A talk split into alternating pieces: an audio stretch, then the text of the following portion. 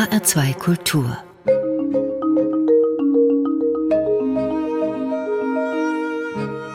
Doppelkopf Heute am Tisch mit dem Friedensforscher Dr. Hans-Joachim Spanger. Er war mehr als 20 Jahre bei der Hessischen Stiftung für Friedens- und Konfliktforschung. Seit seinem Eintritt ins Rentenalter ist er dort assoziierter Forscher. 1997 hat er die Schlangenbader Gespräche, eine deutsch-russische Jahrestagung zu außen- und sicherheitspolitischen Themen, ins Leben gerufen und er ist Mitglied des Petersburger Dialogs, eines deutsch-russischen Arbeitsformats, in dem es um Wirtschaft, Politik, Kultur, Gesundheit und vieles mehr geht. Ein Friedensforscher also mit jahrzehntelangen Beziehungen nach Russland. Die westliche Seite kennt er eh. Mein Name ist Rosemarie Tuchelt. Herzlich willkommen, Hans-Joachim Spanger. Schönen guten Morgen. Herr Spanger, ziemlich genau seit einem Monat tobt der Krieg in der Ukraine. Wir alle haben die schrecklichen Bilder vor Augen. Und ich frage mich, wie konnte das eigentlich dazu kommen? Die gängige Antwort darauf ist, das ist Putins Krieg, das Werk eines unberechenbaren und brutalen Despoten mit Allmachtsfantasien. Ist das eine befriedigende Antwort auch für Sie? Sie ist insoweit befriedigend, als es in der Tat Putins Krieg ist. Ich denke, wir haben drei Evidenzen, die das verdeutlichen. Das eine ist, Putin ist gewissermaßen der Schlussstein in einem hierarchisch organisierten autokratischen Regime. Ohne Putin geht nichts. Aber wie das eben in so zentralistischen, hierarchischen Regimen ist, unterhalb von Putin macht jeder, was er will. Ich erinnere nur an Gogols Revisor, wie das schon zu Zarenzeiten der Fall war. Das ist das eine. Aber ja. daran hat auch die sogenannte vertikale Hierarchie nichts geändert, also dieses glatte Durchregieren von oben nach unten? Nein, in einem so großen Land wie Russland kann das gar nichts ändern. Das ist sicherlich nicht, nicht der Fall. Nein. Das ist das eine. Das andere ist, Putin hat diese Operation, diese militärische Spezialoperation, wie sie das verschleiernd in Moskau nennen, in einer Weise vorbereitet, die ausgesprochen typisch für ihn ist. Er hat das ähnlich schon bei der Krim gemacht, wo er eben dieses eigenartige Referendum innerhalb kürzester Zeit auf die Beine hat stellen lassen und dann die Krim eben annektiert hat, nachdem das wunschgemäß ausgegangen ist. Er hat es ähnlich gemacht übrigens bei dem Verfassungsreferendum, wo er auf den allerletzten Metern eine Klausel eingefügt hat, die ihm sichergestellt hat, zwei weitere Amtszeiten bestreiten zu können. Das hat vorher in der Diskussion über die Verfassungsreform überhaupt keine Rolle gespielt. Und so auch jetzt. Nicht? Er ist in den letzten Monaten vor Beginn des Krieges gewissermaßen zweigleisig gefahren. Er hat einerseits im Dezember die Vertragsentwürfe für die USA und die NATO präsentiert, mit der er Sicherheitsgarantien vom Westen haben wollte und hat gleichzeitig ganz offen über Monate die militärische Drohkulisse an der Grenze zur Ukraine aufgebaut. Es hatte also zwei Optionen gewissermaßen, mit denen er jongliert hat. Und dann auf den allerletzten Metern gab es das eigenartige Phänomen, dass es in der Staatsduma einen Antrag der kommunistischen Fraktion gab, die Unabhängigkeit dieser beiden Volksverdummungsrepubliken im Donbass äh, anzuerkennen. Und der hatte eigentlich keine Chance, weil ja die Kommunisten dort eine vergleichsweise kleine Fraktion nur haben. Aber ganz überraschend hat die Mehrheit der Regierungsfraktion auch für diesen Antrag gestimmt und gegen den eigenen, der nämlich vorsah, das erstmal ins Außenministerium zur weiteren Bewertung zu überweisen. Und Bereits am nächsten Tag hat Putin nach dieser eigenartigen Inszenierung, die öffentlich vorgenommen wurde, wo er seine Leute im Nationalen Sicherheitsrat öffentlich zurechtgewiesen und in die Pflicht genommen hat im Übrigen, hat er diese Unabhängigkeit anerkannt, sofort einen Beistandsvertrag abgeschlossen und am darauffolgenden Tag faktisch den Krieg gegen die Ukraine erklärt. Und zwar nicht nur zum Schutz des Donbass, sondern mit den erklärten Zielen Demilitarisierung, Entnazifizierung. Das heißt, es ging um die gesamte Ukraine und nicht nur um den Donbass. Eine ganz typische Putin-Operation. Und der dritte Punkt ist, ich kenne niemanden, und ich muss gestehen, ich kenne eine ganze Menge Kollegen in den Thinktanks in Moskau oder an den Universitäten, die im Traum daran gedacht haben, dass Putin die Ukraine überfallen würde oder wollte. Und die sogar öffentlich das für eine völlig kontraproduktive Aktion äh, gehalten haben. Kontraproduktiv, weil es nach ihrer Auffassung eigentlich darum ging, Selbstbehauptung, Russland sicherzustellen und das internationale System im Sinne der Multipolarität im Interesse Russlands weiter zu verändern. Also die, wenn man so will, liberale Weltordnung unter der Hegemonie der Vereinigten Staaten zu überwinden. Das ist sozusagen das, das Grundthema im außenpolitischen Diskurs in Moskau seit mehreren Jahren. Und das hat auch hier Stichwort Sicherheitsgarantien und Vertragsentwürfe an die NATO eine gewisse Rolle gespielt. Das heißt, dieser Angriff kam völlig überraschend. Und es ist wirklich die Frage, was in Putins Kopf dort vorgegangen ist. Diese Frage würde ich jetzt sofort gerne an Sie weitergeben. Weshalb hat er das gemacht? Ja, wir kennen nun alle nicht Putins Kopf. Das Eben. werden sicherlich die Historiker oder hoffentlich die Historiker eines Tages beantworten können. Es gibt eine Menge Spekulationen. Im Moment ist der, sagen wir mal, dominante Diskurs hier im Westen, dass es eine Kontinuitätslinie gibt, die Sie ja bereits in Ihrer Eingangsmoderation skizziert haben, dass dort ein ruchloser Autokrat gewissermaßen die Sowjetunion wieder errichten will. Und dass es eine Kontinuitätslinie gibt, die spätestens 2008 beim Krieg in Georgien begonnen hat, sich dann mit der Annexion der Krim und dem Krieg im Donbass fortgesetzt hat und jetzt eben seine partielle, muss man sagen, äh, Verwirklichung mit der Invasion der Ukraine gefunden hat. Richtig daran ist sicherlich, dass Putin ein souveränes Existenzrecht der Ukraine ganz offensiv in Frage gestellt hat mit Artikeln, die er veröffentlicht hat und dann auch natürlich mit seiner Rede, die er zur Begründung dieser Invasion eine Stunde lang im Fernsehen gehalten hat. Ich bin skeptisch, ob es tatsächlich eine solche Kontinuitätslinie gegeben hat. Eine zweite Erklärung würde diese Operation, wie ich es ja schon angedeutet habe, eher in den Kontext des globalen Machtringens um eine neue Weltordnung, die ja sehr populär ist in Russland, eine Weltordnung des Multipolarismus stellen. Und da ist eigentlich in der russischen Wahrnehmung das Dreieck Russland, USA, China das Entscheidende. Und da ist die Wahrnehmung in Russland, die dominante Wahrnehmung, dass sich die USA und im Gefolge der USA die Europäische Union gewissermaßen auf einem absteigenden Ast befinden dass China ganz offensichtlich die dynamischste und auf absehbare Zeit auch größte Volkswirtschaft und größte Macht damit im internationalen System werden würde. Und dass auch Russland eigentlich eine blühende Zukunft hat.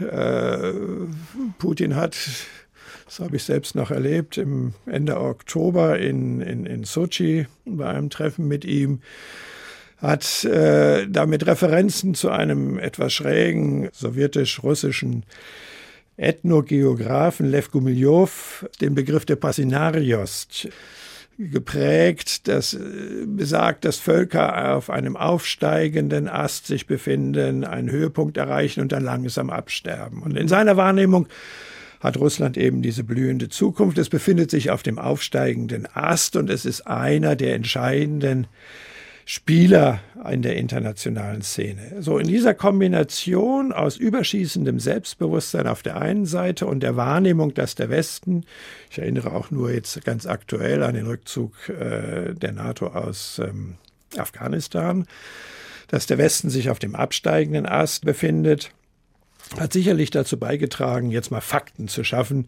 im russischen Verständnis. Und da Russland im Unterschied zu China ökonomisch nicht viel zu bieten hat, aber militärisch durchaus einiges, einiges in Häkchen, wie man im Moment beobachten kann, hat er eben diesen Weg gewählt. Hans-Joachim Spanger, heute zu Gast im HR2 Doppelkopf. Für die Gründe, die Putin bewegt haben könnten, diesen Krieg vom Zaum zu brechen, habe ich jetzt rausgehört im Prinzip zwei große Gründe. Das eine eben ein Versuch in der multipolaren Welt ein besseres Standbein zu haben und auf der anderen Seite aber eben auch so großrussische Ambitionen, die gerade in der letzten Zeit bei Wladimir Putin und bei anderen ja auch immer lauter geworden sind. Der Politologe Herfried Münkler hat es mal so benannt, das sind so eine Art Phantomschmerzen von Großreichen, die nicht mehr ganz so groß sind. Die werden dann auch gefährlich. Ja, das ist sicherlich von Anfang an ein Problem gewesen. Seit Ende des Kalten Krieges und dem Zerfall der Sowjetunion, die ja Putin, wie wir wissen, als größte geostrategische oder geopolitische, hat er es, glaube ich, genannt, Katastrophe des letzten Jahrhunderts beschrieben hat. Natürlich gibt es diese Phantomschmerzen. Man sieht das ja im Westen ein Stück weit auch an dem Brexit, was Großbritannien beispielsweise mhm. betrifft. Das äußert sich nicht so rabiat militärisch, aber wie gesagt, Russland hat ja außer dem Militär und der Tankstellenbelieferung nicht so wahnsinnig viel zu bieten. Das war auch immer das Problem in den 90er Jahren und dann in den darauffolgenden Jahren unter Putin, dass einerseits natürlich das Ende der Sowjetunion in Russland auch als Befreiung empfunden wurde, aber diese Befreiung immer kombiniert war mit dem Schmerz des Verlusts des Imperiums, der sozialen Verwerfungen, der massiven wirtschaftlichen Probleme, die sich dann allmählich durch den steigenden Ölpreis in den 2000er Jahren äh, verbessert haben und des ganz kurzen Zeithorizontes, in dem Russen leben. Ich meine, man darf nicht vergessen, jenseits dieser Phantomschmerzen, dass die Sowjetunion im letzten Jahrhundert das Land war, was durch eine Katastrophe nach mhm. der anderen gegangen ist. Nicht? Das war ja nicht nur das, was in Russland eben der große Vaterländische Krieg mit seinen 27 Millionen Opfern be beinhaltet, sondern es waren eben auch die stalinischen Repressionen, Massensäuberungen und der Terror, nicht nur in der Ukraine, sondern eben auch in Russland. Das hat die Massenpsyche in Russland bis hin zu einer Psychose, wenn man so will, durchaus geprägt. Das darf man nicht vergessen. Es war also immer dieses Spannungsverhältnis Befreiung auf der einen Seite und ja, Verlust, Niederlage, Demütigung auf der anderen Seite, was so ein virulentes Spannungsverhältnis geschaffen hat und bei vielen dann, als Russland, wie das Putin mal genannt hat, sich von den Knien wieder erhoben hatte unter seiner Präsidentschaft, dazu geführt hat, dass man Selbstbehauptungswillen in aggressiverer Form vortragen wollte. Möglich wurde das aber, und das ist, denke ich, der entscheidende Faktor, möglich wurde das eigentlich erst, als Russland mit China einen wirklich potenten Verbündeten an seiner Seite sah. Und im Schatten dessen konnte Russland sich dann tatsächlich auf den Weg machen, diesen globalen Machtkampf mit dem Westen aufzunehmen. Und aber in dem China, befinden wir uns. Aber China hat sich ja jetzt nicht unbedingt als ganz sicherer Verbündeter Russlands erwiesen, oder? Hat er sich auch da verrechnet? Nein, würde ich sagen. Also die dominante Wahrnehmung, auch jetzt noch, ist, dass China durchaus an der Seite Russlands steht. Ich darf nur daran erinnern, dass ganz unmittelbar vor Beginn des Krieges, am, an, als Putin zur Eröffnung der Olympischen Spiele nach Peking gereist ist, China und Russland gewissermaßen ein Manifest der neuen Weltordnung veröffentlicht haben, in dem sie gemeinsam dargelegt haben, wie sie sich diese neue Weltordnung vorstellen. Das gilt nach wie vor dass China möglicherweise nicht ganz glücklich ist mit dieser Konstellation und mit diesem Krieg und mit dieser, wenn man so will, Beschleunigung dieser Veränderungsprozesse mit Gewalt. Das ist, ist keine Frage, ja. Aber die entscheidende Frage auch für China und warum es sich eben sehr bedeckt hält im Moment, ist die, wie verhalten sich die USA zu China? Denn wir wissen ja, dass unter Joe Biden China die eigentliche Herausforderung im amerikanischen Verständnis war und Russland nun auf fatale Weise von diesem im amerikanischen Verständnis Hauptkonflikt ablenkt. Solange also diese Front nicht geklärt ist, wird China an der Seite Russlands bleiben, wenn auch mit Zurückhaltung.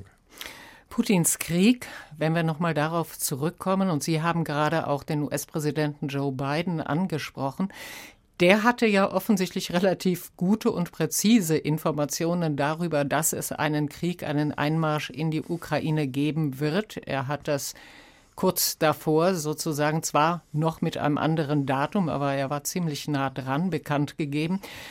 Heute Morgen war zu lesen, dass US-Präsident Joe Biden warnt davor, dass Russland chemische Waffen einsetzen könnte.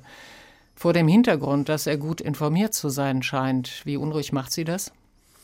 Das halte ich für sehr unwahrscheinlich. Mit diesem Argument operieren übrigens beide Seiten.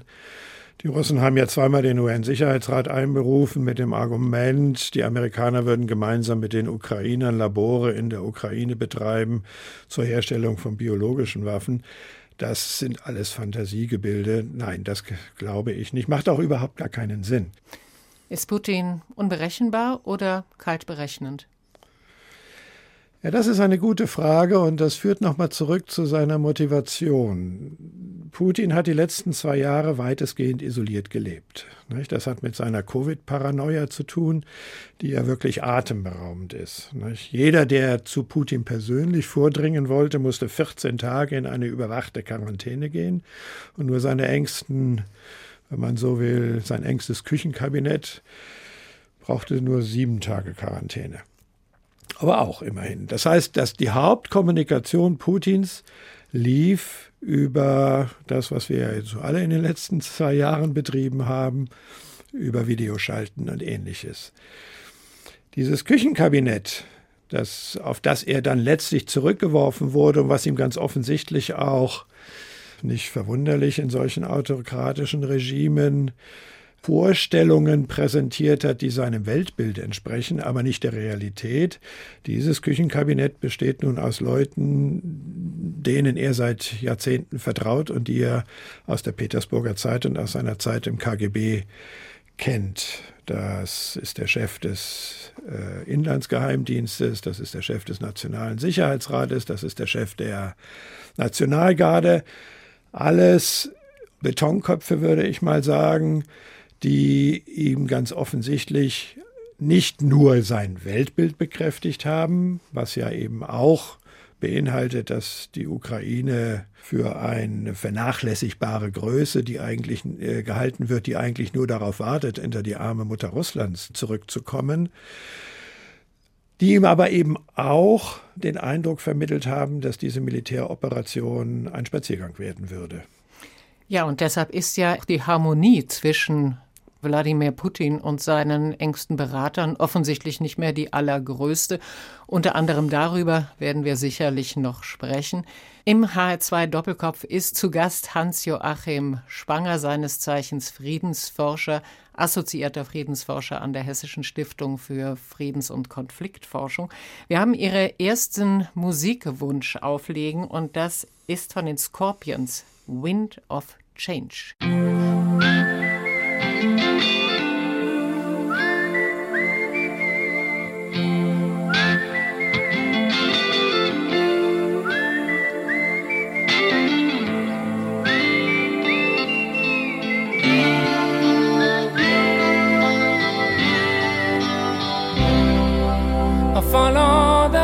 Moskwa and down to Gorky Park, listening to the wind of change. An August summer night, soldiers passing by, listening to the wind of change.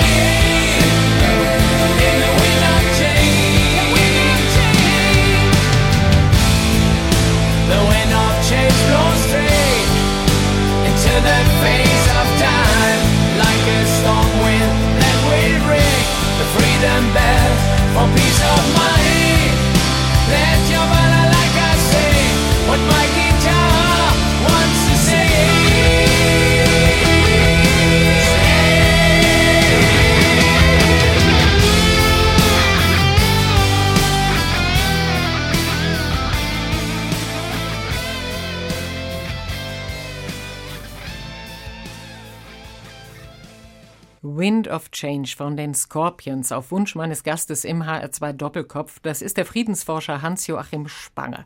Ja, und dieses Lied wurde zum Symbol für all die Hoffnungen, die sich an Perestroika und Glasnost, an das Ende des Ostblocks und die Abschaffung des Warschauer Pakts knüpften.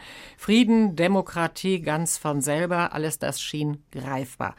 Jetzt haben wir einen autokratischen Herrscher in Moskau, ein Russland, das sich immer weiter vom Westen entfernt hat, Krieg mitten in Europa, der, wenn wir Pech haben, zum Atomkrieg wird. Und ich frage mich, wie konnte es eigentlich dazu kommen?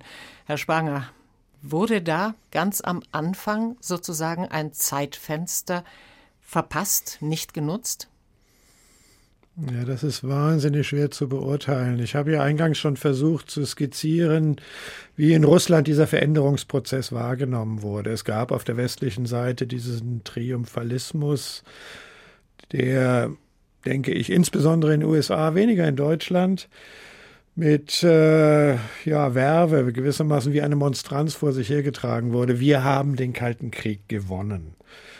Die Wahrnehmung in Russland war, wir haben den Kalten Krieg durch die Auflösung der Sowjetunion beendet. Das heißt, ähm, schon da ist gewissermaßen das Spannungsmoment in der Wahrnehmung angelegt worden. Ein zweites Element ist das Verhältnis Warschauer Pakt, NATO. Der Warschauer Pakt wurde ja im Zuge dieser Systemtransformation zügig aufgelöst.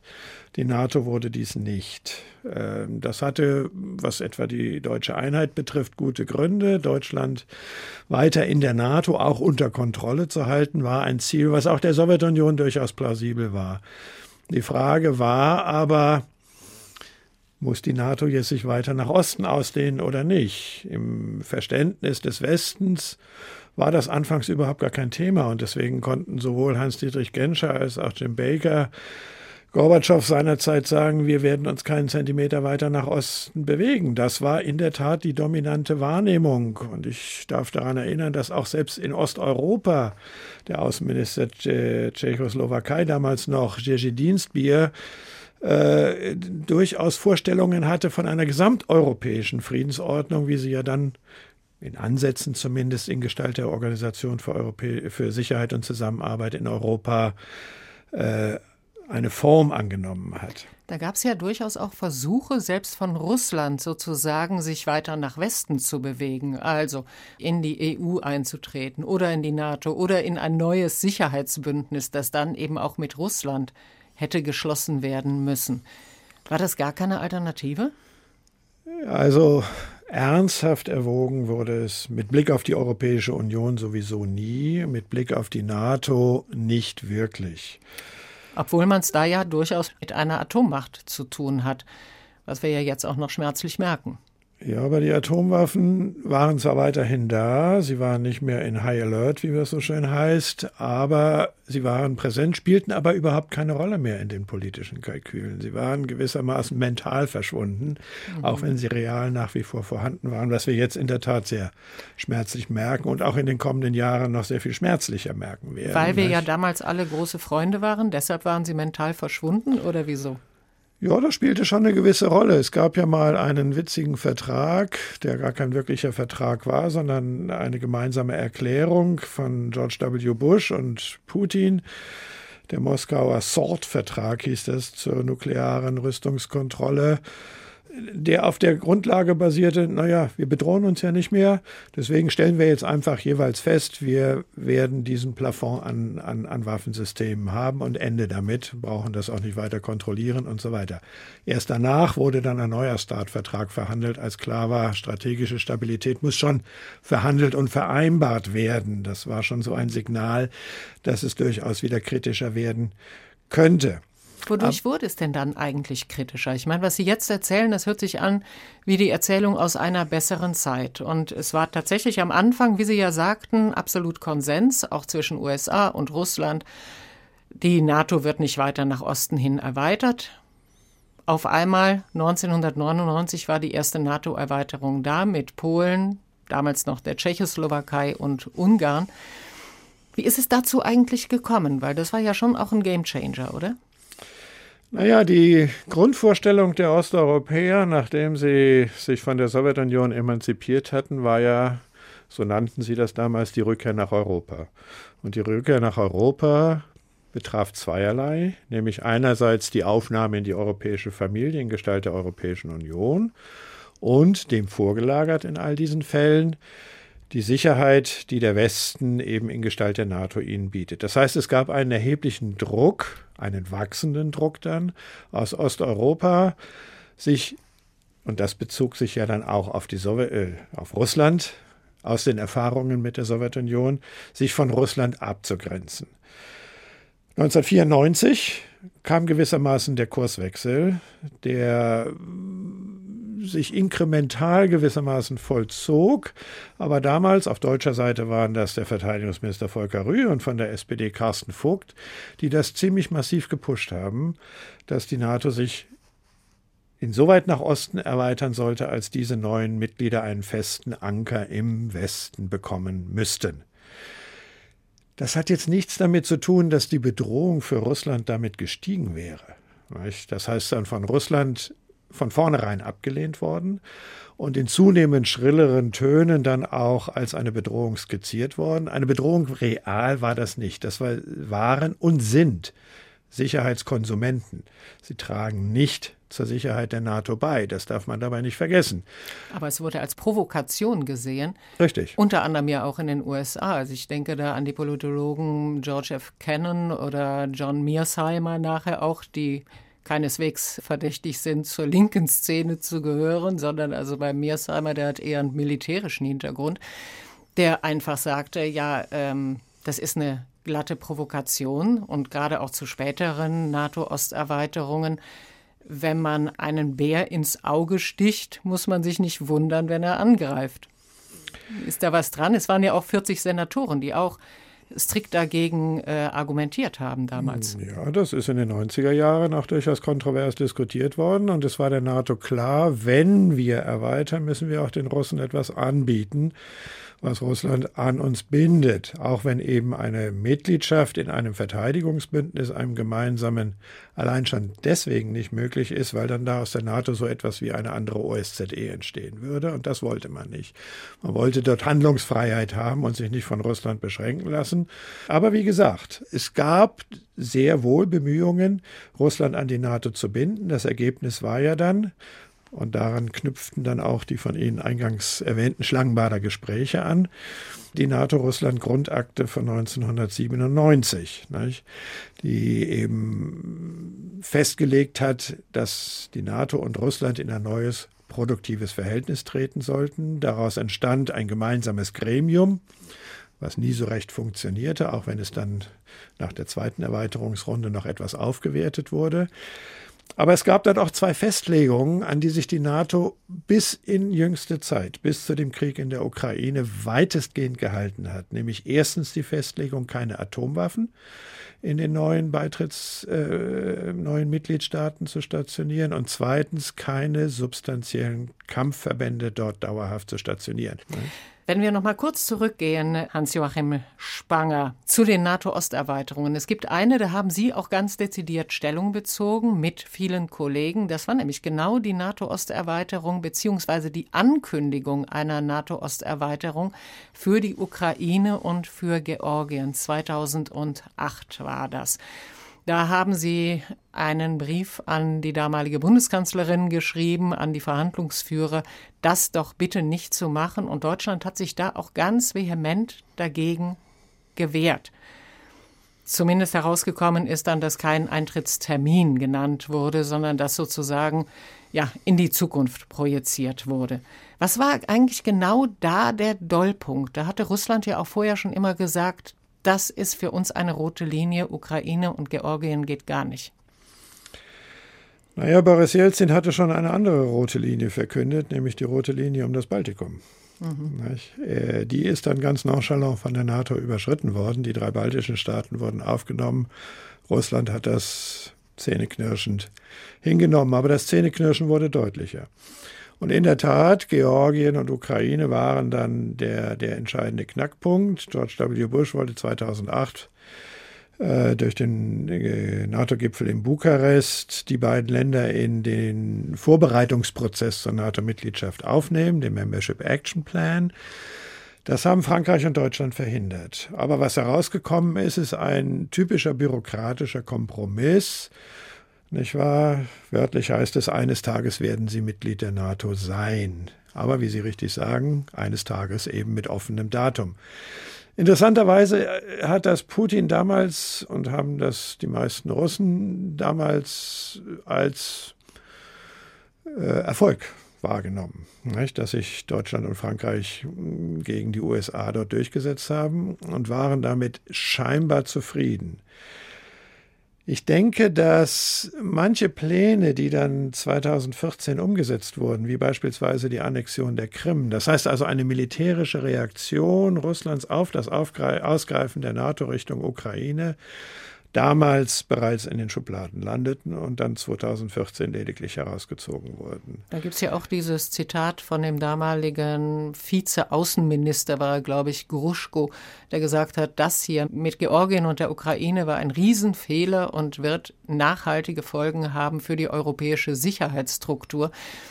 Da hört sich der jetzige Krieg an fast wie einer mit Ansage, oder? Ja, wie gesagt, äh, schon damals ist durchaus offensiv in Moskau formuliert worden, dass es darauf eine militärische Antwort geben würde.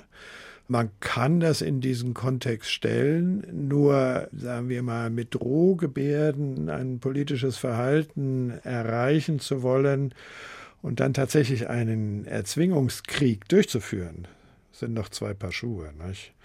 Äh, zwingend war das jetzt keineswegs, dass vor diesem Hintergrund Putin dann vom wenn ich das so formulieren darf, widerlichen Autokraten zum Kriegsverbrecher wurde. Hans-Joachim Spanger, Friedensforscher, ist zu Gast heute im HR2 Doppelkopf. Und wir kommen schon zur nächsten Musik, das ist Bob Dylan, Masters of War. Herr Spanger, fast selbsterklärend, oder? Ja, in der Tat. Dann hören wir jetzt rein.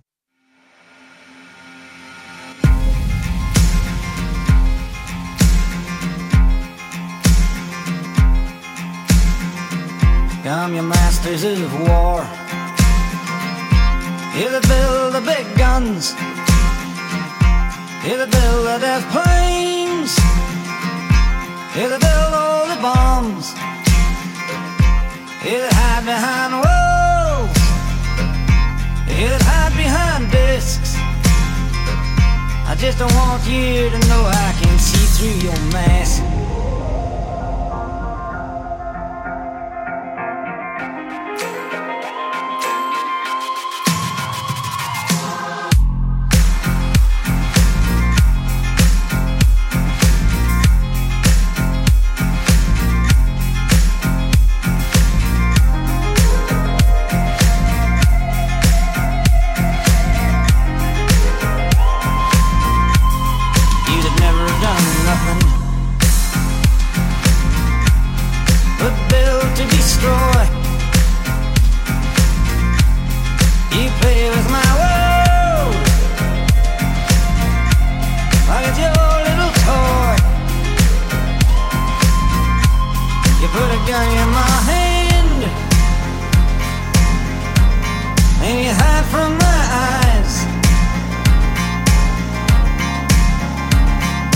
turn and run farther when the fast bullets fly.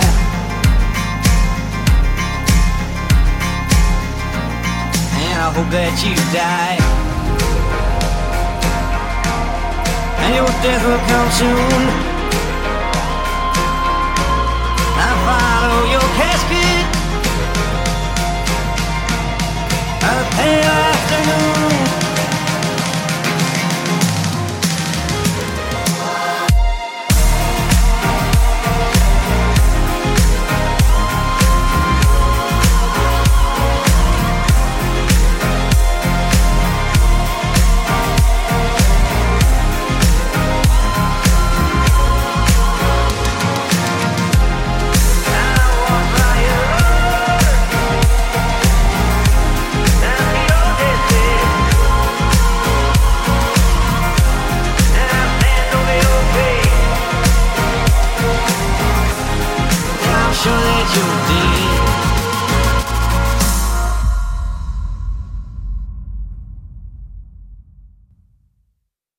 Masters of War von und mit Bob Dylan. Auf Wunsch meines heutigen HR2 Doppelkopf Gastes, das ist der Friedensforscher Hans-Joachim Spanger. Ja, was die Kriegsherren alles anrichten können, das wird uns im Moment vor Augen geführt. Wenn wir jetzt nochmal auf die großrussischen Ambitionen von Putin zurückkommen, das sieht man ja so ein bisschen, wie das aussieht, wenn man dann zu diesem Großrussischen Reich gehört. Da muss man sich nur Belarus ansehen. Da ist ein Diktator reinsten Wassers, nämlich Lukaschenko, auf Putins Gnaden sozusagen immer noch an der Macht, obwohl es dagegen auch große Demonstrationen gab und dieses Volk offensichtlich überhaupt keine Chance hat, diesen Diktator loszuwerden. Herr Spanger, wie sehen Sie das, wenn die Ukraine verliert? Droht ihr genau dasselbe Schicksal wie Belarus? Ich muss ganz offen gestehen, das bewegt sich ein wenig jenseits meiner Vorstellungskraft. Das glaube ich nicht. Äh, die Ukraine ist weit größer, flächenmäßig und bevölkerungsmäßig. Die Ukraine hat viele Erfahrungen im zivilen Widerstand gegen autoritäre, nicht autokratische Führer wie Janukowitsch und äh, dann bei der gefälschten Wahl 2004 schon in der Orangenrevolution. Und ich glaube, es war eigentlich auch nie die Vorstellung Russlands, die Ukraine komplett zu besetzen. Es gab, das war so die ursprüngliche Vision, eben die Vorstellung, mit einer Kommandooperation Regime Change zu erzwingen, Fallschirmjäger nach Kiew zu schicken, das Land zu enthaupten und damit handlungsunfähig zu machen und dann irgendeinen der Konfidenten Russlands, die es eben in der Ukraine natürlich auch gibt. Äh, die eine Partei, die jetzt verboten worden ist, äh, ist ja eine prorussische Partei und hat immerhin auch bei den letzten Wahlen noch 13 Prozent der Stimmen mhm. bekommen. Und dann irgendwie wird sich das dann schon, schon richten. Und durch den Krieg sinkt eigentlich mit jedem Tag die Chance, dass Russland in irgendeiner Weise dort operieren kann, so wie es das jetzt in, äh, in, in Belarus tut. Eine solche Situation kann ich mir offen gestanden in der Ukraine nicht vorstellen. Herr Spanger, Sie als Friedensforscher, wie kommt man denn jetzt da wieder raus? Tja, das ist sicherlich die entscheidende Frage und die am schwierigsten zu beantwortende Frage. Man kommt sicherlich so lange nicht daraus, solange beide Seiten die Einschätzung haben, dass sie ihre Position verbessern können und dass sie möglicherweise sogar Erfolgsaussichten haben. Putin hat ja zwei Ziele noch zusätzlich zur Demilitarisierung und Entnazifizierung. Das ist das Synonym für Regime Change dort. Äh, genannt, nämlich die offizielle Anerkennung der Annexion der Krim und der sicherlich nur temporären äh, Unabhängigkeit dieser beiden Republiken im Donbass. Ich denke, und darum gehen im Moment ja auch die Verhandlungen um diese vier Ziele und die Neutralisierung natürlich der Ukraine, was die NATO-Mitgliedschaft betrifft. Aber das ist ja die Ukraine bereit, wie man weiß, zuzugestehen. Wir sind noch nicht an einem Punkt, dass die beiden Seiten meinen, sie hätten keine Chance, sich in diesem Krieg durchzusetzen. Der ukrainische Präsident fordert mehr oder weniger ja unverhohlen, dass die NATO eingreifen sollte, dass der Himmel über der Ukraine frei sein sollte von russischen Flugzeugen. Was ist davon zu halten? Politisch, sicherheitspolitisch heißt natürlich No-Fry-Zone über der Ukraine, dass die NATO offen mit ihren eigenen Mitteln in diesen Konflikt eingreifen würde. Und das wäre in der Tat das Überschreiten des Rubikon. Nicht? Mit der Gefahr eines Atomkriegs? Also zumindest mal mit der Gefahr, dass Eskalationen schwerer zu kontrollieren sind. Sicherlich drückt nicht jeder sofort auf den Knopf, wenn die NATO dort involviert wäre äh, weder die Russen noch, noch äh, die NATO. Aber das Risiko einer Eskalation zum Atomkrieg wächst damit natürlich erheblich an. Was kann denn der Westen sonst machen? Also wenn er nicht den Atomkrieg riskieren will, ich hoffe mal, dass das dann auch wirklich so ist. Es werden Sanktionen ausgesprochen. Sind die hilfreich? Das Dilemma bei Sanktionen ist, sie wirken in aller Regel nicht sofort, obwohl die Finanzsanktionen, die jetzt verhängt worden sind und die ja wirklich präzedenzlos sind, äh, schon erhebliche Wirkung in Russland entfaltet haben. Das Zinsniveau ist auf 20 Prozent angehoben worden. Die Inflation dieses Jahr wird zwischen 30 und 40 Prozent liegen. Die Menschen verarmen schlicht und ergreifend. Es gibt Versorgungsprobleme bereits jetzt. Der Flugverkehr ist faktisch eingestellt. Äh, die westlichen Unternehmen ziehen sich aus Russland in großer, großer Zahl zurück, bis hin zu so symbolischen äh, Rückzügen wie das von McDonalds, nicht wahr? Das McDonalds-Restaurant am Pushkinplatz 1990 war das erste Tor zum Westen gewissermaßen. Es ist noch nicht komplett ausgereizt. Das sind jetzt noch die Fragen, ob ein kompletter Boykott der Gas- und Öllieferungen stattfinden soll, oder? Genau.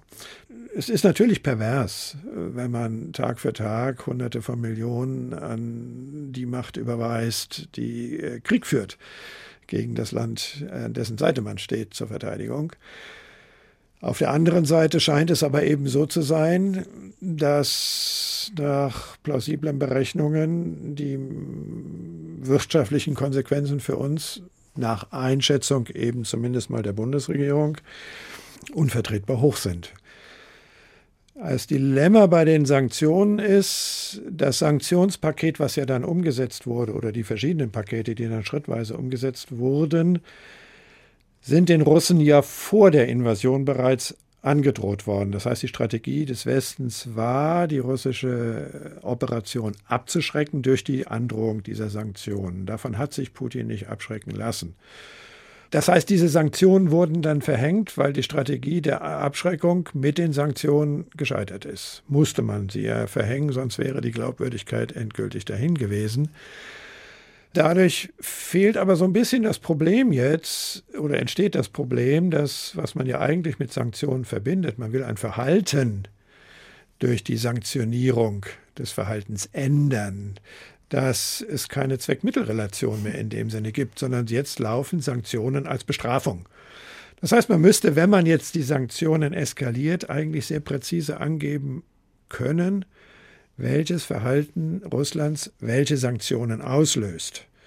Es scheint so zu sein, dass die russische Verhandlungsdelegation in den Gesprächen, die ja mit der ukrainischen Regierung dort geführt werden, zur Beendigung des Krieges, dies jetzt als weiteren Punkt aufgeführt hat, das veranlasst werden soll in einem solchen Paket, dass der Westen Sanktionen aufhebt, welche immer auch das sind. Das heißt, das ist also schon mit Teil der einkalkulierten Kriegführung. Ähm, ich bin im Moment etwas ratlos, muss ich gestehen. Äh, wie man diese Zweckmittelrelation in einer plausiblen Weise herstellen kann. Ich vermute, und da wir uns ja in dieser Phase des Abnutzungskrieges befinden, wird das noch eine ganze Weile weitergehen, dass der Energiecut früher oder später kommen wird. Die Frage ist nur, wie wird er plausibilisiert mit Blick auf die, den Ausstieg aus dem Krieg? Ich meine, in der Hauptsache treffen die Sanktionen russische Bevölkerung? Ja. ja sie treffen ja auch jetzt, sie treffen auch die Kostgänger des Regimes und auch andere natürlich, das muss man ehrlicherweise auch sagen. Denn die Requirierung, Beschlagnahme äh, des Vermögens von Oligarchen im Westen mhm trifft ganz massiv eben auch die Reichen. Ist denn da die Hoffnung eigentlich dahinter, dass sich sowohl die Oligarchen als auch die Bevölkerung alle einfach gegen Putin und die, äh, das Machtkartell sozusagen aufstellen und damit diesen Krieg beenden? Also die Hoffnung existiert zweifellos. Als die ersten Sanktionspakete 2014 verhängt wurden, insbesondere von den Amerikanern, setzte man ja schon gezielt an den Oligarchen an, die zum unmittelbaren Kreis von Putin gehören und die mit ihm reich geworden sind. Jetzt trifft es viel, viel mehr. Damals ist das mit dem klaren Kalkül gemacht worden, Druck auf Putin auszuüben, weil in dieser Kleptokratie, die da sich in Russland breit gemacht hat, man mit einer gewissen Plausibilität kalkulierte, wenn die materiellen Interessen gefährdet sind, dann steckt man auch zurück. Das hat damals nicht funktioniert. Mhm. Ich befürchte, das funktioniert jetzt auch nicht. Was würde denn funktionieren Ihrer Meinung nach? Also, äh, ich meine, in der Logik des Krieges funktioniert natürlich nur, dass man an der Seite des Opfers steht und dessen, wie gesagt, Durchhaltefähigkeit stärkt und dass man gleichzeitig die Kosten für den Aggressor erhöht, indem man eben mit den Sanktionen entsprechend operiert. Das ist die Logik des Krieges. Aus der muss man eigentlich, wenn man den Krieg beenden will, und das sollte man tun, wenn es eben in die Phase des Abnutzungskrieges mit der wachsenden Zerstörung ziviler Ziele, Infrastruktur und natürlich den Opfern an Menschen. Äh, es gibt ja schon Tausende von Toten ganz offensichtlich und nahezu 10 Millionen Vertriebene, wenn man das beenden will. Das Ausbrechen aus der Logik des Krieges kann nur auf dem Verhandlungswege erfolgen und der Verhandlungsweg ist nur dann erfolgversprechend, wenn beide Seiten zu Kompromissen in der Lage und bereit sind. Das sind nach aller Erfahrung langwierige Prozesse und das sind nach aller Erfahrung auch Prozesse, die dann funktionieren, wenn sie durch einen Vermittler erzwungen werden. Power Mediation nennt man das. Dayton im Falle von Bosnien ist das klassische Beispiel, wie so etwas funktioniert. Mhm. Wer könnte das, da in diese Rolle? Diese Rolle gibt es hier nicht. Das ist das Dilemma. Es gibt bestenfalls die berühmten guten Dienste, wie sie beispielsweise die Türkei angeboten hat, wie sie beispielsweise Israel angeboten hat, wie sie wirkungsvoller vielleicht China anbieten könnte. Das wäre sicherlich ein Hebel, auf den die Russen mit Blick auf Power Mediation unter Umständen eher reagieren würden als im Falle der Türkei oder Israels. Es wird aber auf irgendeinen Kompromiss am Ende hinauslaufen und es ist eigentlich zu hoffen, dass der dann zustande kommt, bevor nicht noch mehr an Unheil über die Ukraine einbricht. Hans-Joachim Spanger, Friedensforscher von der Hessischen Stiftung für Friedens- und Konfliktforschung, war heute mein Gast im HR2 Doppelkopf. Der Ausblick eher trübe, weniger hoffnungsfroh. Ich denke mir, da würden Sie mir zustimmen.